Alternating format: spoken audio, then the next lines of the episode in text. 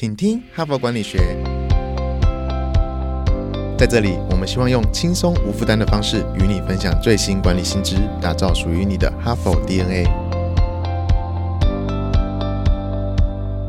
我是节目主持人杨玛丽 Mary。大家好，欢迎来到今天的请听哈佛管理学。这一整个礼拜呢，我们的主题是年后重开机哈，所以我已经一连三天分享三个重开机的方法，一二三的内容其实都蛮简单的哈，所以请你有兴趣的话可以去回听，就是一个很简单的讯息，告诉你可以怎么做。然后如果你做得到的话，其实很容易做；然后你做得到的话，效果会无穷哈。那我今天要分享一个稍微比较复杂一点的文章哈，是我在哈佛商业评论的。网站上，我们有一篇文章，这篇的流量是蛮高的哦，有将近四万个人啊，已经读过这一篇文章哈。那这篇文章呢，就是说啊，如何在缺乏冲劲的时候保持动力哈，有自我激励的四种策略哈，四大策略，就是我们怎么样，好像感觉外部是缺乏一个动力，我们要靠自己来激励自己，到底应该怎么做哈？那我觉得这一篇文章呢，呃，我觉得是蛮好的，所以在今年的开春的第一周呢，来跟各位做分享哈。我在这个新春的特别节目里头，有一两集都是跟听众做专访嘛，哈。那有一些听众还真的蛮捧场的，他们都会说啊，也很想听听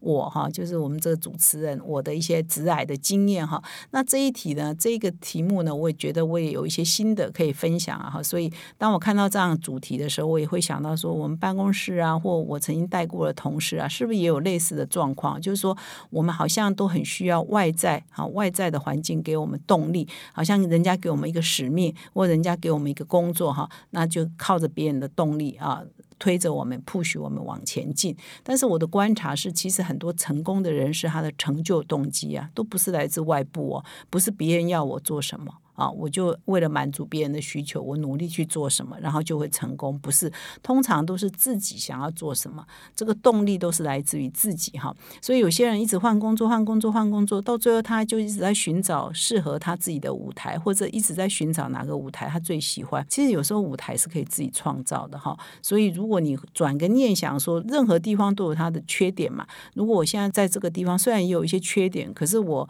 不用一直换工作，我可以在原来的角色。上原来的部门、原来的公司，是不是可以扮演某一种角色？我自己可以创造舞台，那是不是更成功的一种方法呢？哈，那么哈佛商业评论上的这一篇文章呢，是由芝加哥大学的商学院布斯商学院的一个教授叫做艾莱特哈，他所写的哈。那这篇文章蛮有趣的，他说哈，其实要一般人自我激励，自己激励自己哦，说起来好像很简单哦，但事实上呢很困难。绝大多数人呢都做到一开始呢，我们不是中文也有。句话嘛，叫五分钟热度嘛，哈，呃，或者是一开始呃非常的兴奋，那一下子就就撑不下去了哈，所以就是五五分钟热度而已嘛，哈，所以很容易大家都放弃。一开始立了一个非常伟大的目标，但是呢。都做不下去，撑不下去哈，所以他就说，他跟他的团队就一直在研究说，到底人类的成就动机或人类做一些事情的动机到底是怎么来的呢？哈，那他们做相关的研究做了二十年了，我真的觉得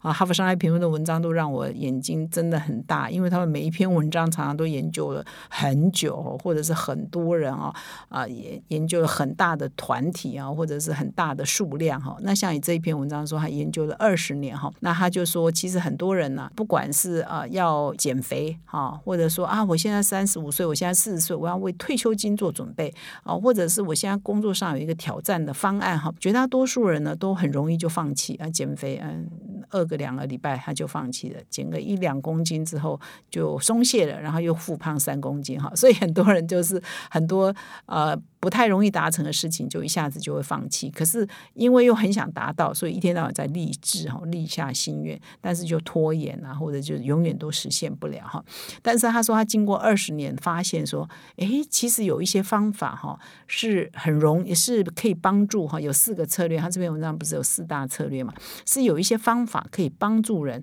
啊，可以实现啊他想要做的事情哈。这就四个方法来自我激励哈。那他觉得说这四招，不管是用到要减肥，用到说你想要设定一些，比如说你要存钱哈，为了你的退休金做准备，或者说你现在有一个很困难的专案，你一定要把它执行哦。不管是用在哪一种情境，他觉得成功率都高很多哈。所以他这一篇文章就是来分享说这四大策略到底是什么呢哈？那我就一一来跟各位听众做分享哈。第一个策略啊，就是我一开始讲的自我激励，然后就是说，其实自我激励会比外在激励来的好。好，那自我激励呢，通常就是要设一个很清楚的目标，比如说我现在就是要设一个呃目标，不能太抽象。比如说我今年的业绩目标是一千万、两千万，这就是一个具体目标；或者是我每个月要开发十个新客户，而不是说我每月要开发新客户。那这样到底是几个？一个也是新客户，十个也是新客户，一百个也是新客户嘛？所以我们一直在强调一个重点，目标要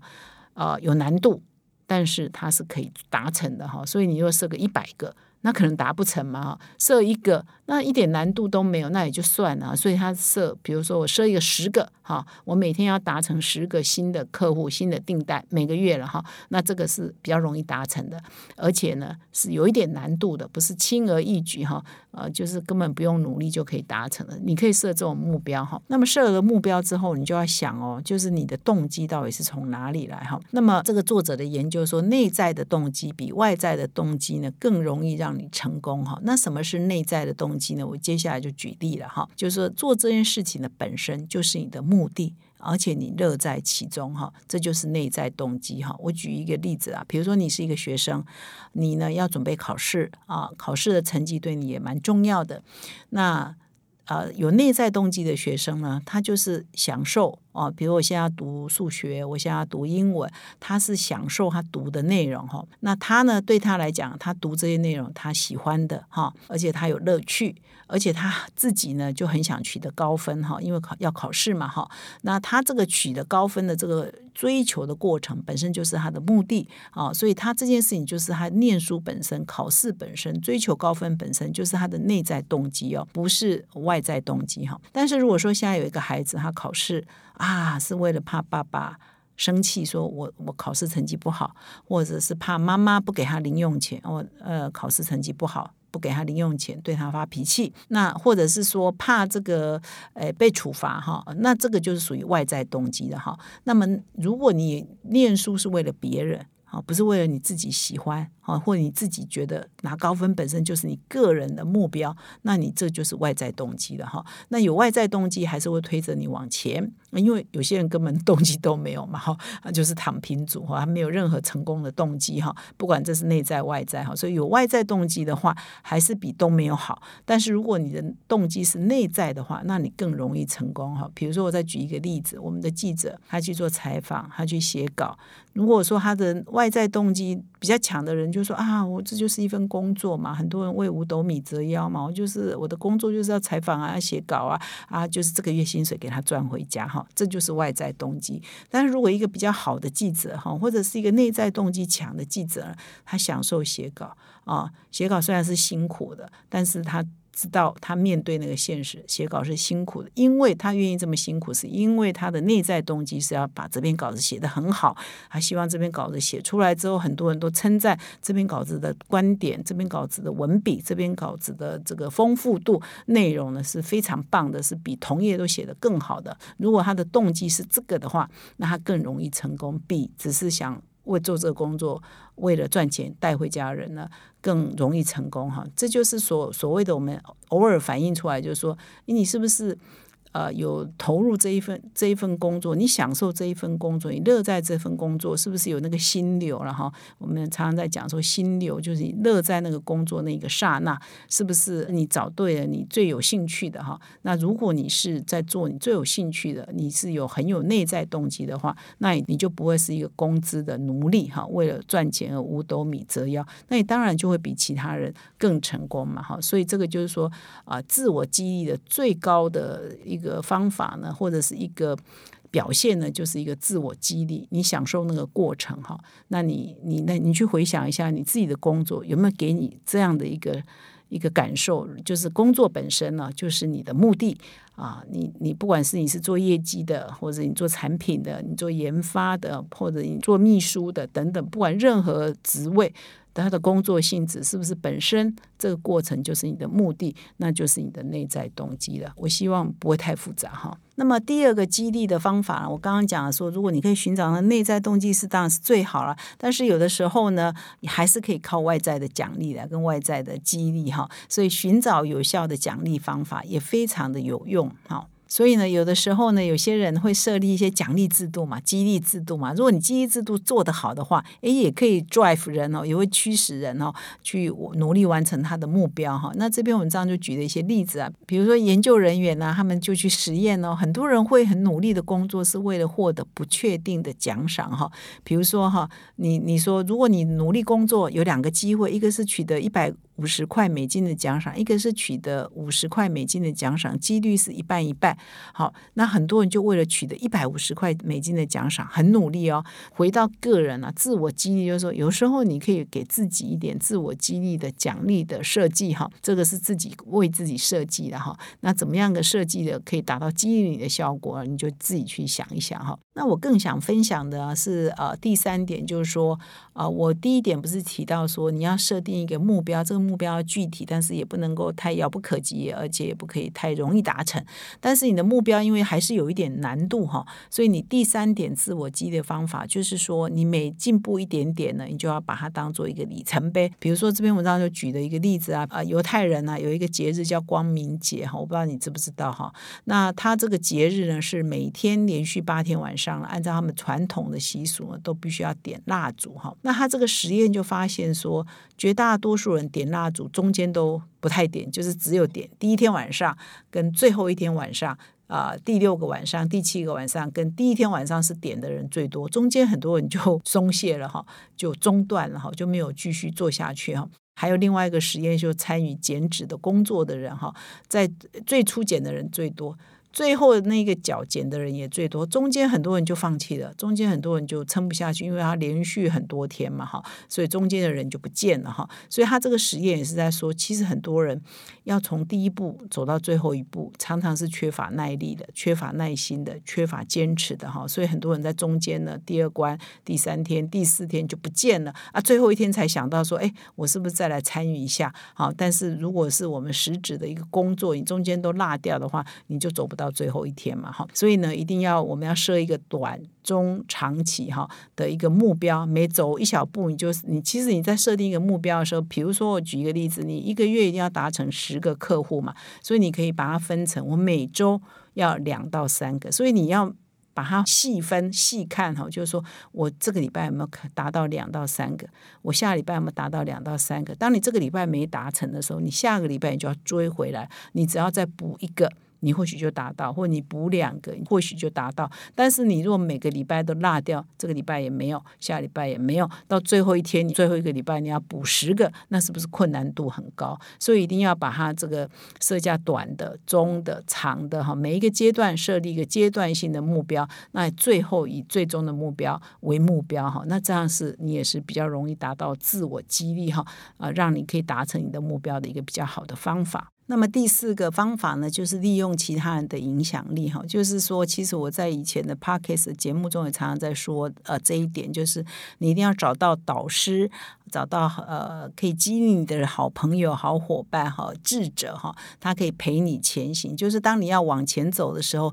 你遇有一些问题，你知道有些人是真心诚意希望你成功，在过程上可以提供你一些协助跟一些指导，甚至只是听听你的苦水也好哈。所以你一定要找到这种可以帮助你的、可以善用他们影响力，然后可以给你一些鼓舞的啊，找到这样的同伴，或找到这样的呃指导的人，或找到这样的智者或。或者找到这样的好友啊，对你啊自我激励啊，迈向你的目标也是非常有帮助的哈。所以要善用其他人的影响力来帮助你成功。所以呢，以上呢就是自我激励的四大策略哈。我我想这四大策略里头，我觉得最重要的、最重要还是自我激励啊，就是你的内在动机啊强不强？我觉得这还是最关键的哈。那不要老是呃，就是我们有一句成语嘛，不要问啊，就是国家可以为我做什么，应该问我可以为为国家做什么一样的道理。不要老是问说我的部门、我的主管、我的公司可以为我做什么，你要去想你。可以帮公司做什么嘛？或者你可以帮公司创造什么价值嘛？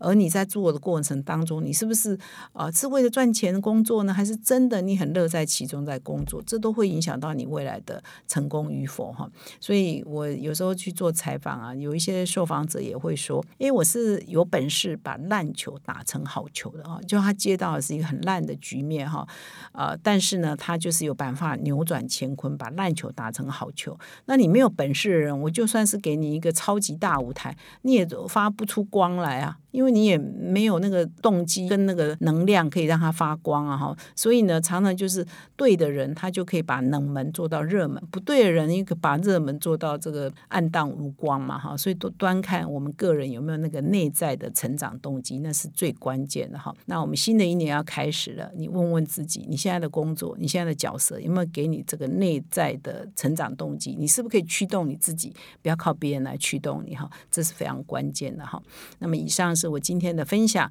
那明天呢，我们会再做一个哈佛人物面对面哦，他的。层次呢更高，它不是说过年后如何重新开机，它是生命可以重新开机的一个典范跟案例哈。所以明天呢，你一定要再回到我们的节目来聆听，一定会对你有非常大的帮助哈。最后呢，我还是要再提醒一下我们的听众哦，我们最近呢推出了线上的优惠的方案呢，啊，订一年呢可以送四期《哈佛商业评论》呢，直到呃二月十一日截止哈。所以时间已经到最后的关键时刻，请各位听众呢掌握到我们的说明。来点击订阅哈，就可以得到最新的优惠，也可能是全年最优惠哦。感谢你的收听，我们下次再相会。